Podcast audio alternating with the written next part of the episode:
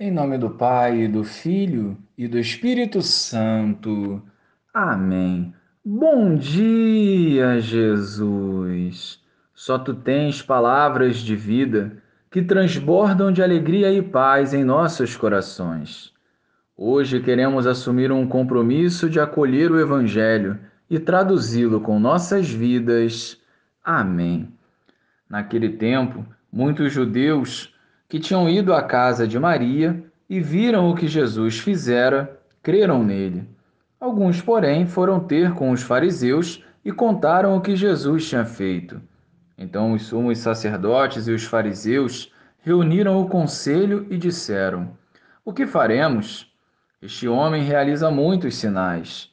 Se deixamos que ele continue assim, todos vão acreditar nele e virão os romanos e destruirão o nosso lugar santo e a nossa nação. Um deles, chamado Caifás, sumo sacerdote em função naquele ano, disse: Vós não entendeis nada. Não percebeis que é melhor um só morrer pelo povo do que perecer a nação inteira? Caifás não falou isso por si mesmo.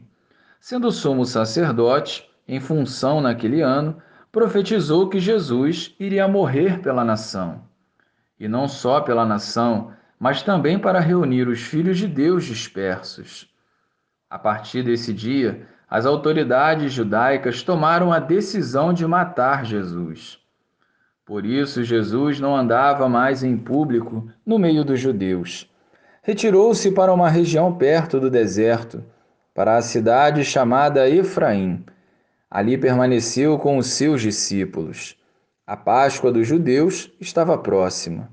Muita gente do campo tinha subido a Jerusalém para se purificar antes da Páscoa. Procuravam Jesus e, ao reunirem-se no templo, comentavam entre si: Que vos parece? Será que ele não vem para a festa? Louvado seja o nosso Senhor Jesus Cristo, para sempre seja louvado. Os sinais realizados por Jesus ecoavam nos corações dos homens. Em alguns, geravam cura interior e conversão. Em outros, despertavam ciúmes, invejas e medo de perder o status.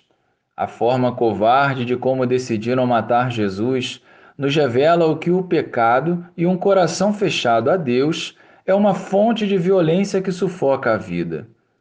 Estamos à porta da Semana Santa e ainda hoje decidimos matar Jesus quando cedemos às tentações carnais e priorizamos nossas vontades. É preciso reconhecer nos pecadores, necessitados da misericórdia e de conversão. O caminho que trilharemos nos próximos dias deve nos levar a refletir até onde nós seremos fiéis ao Senhor.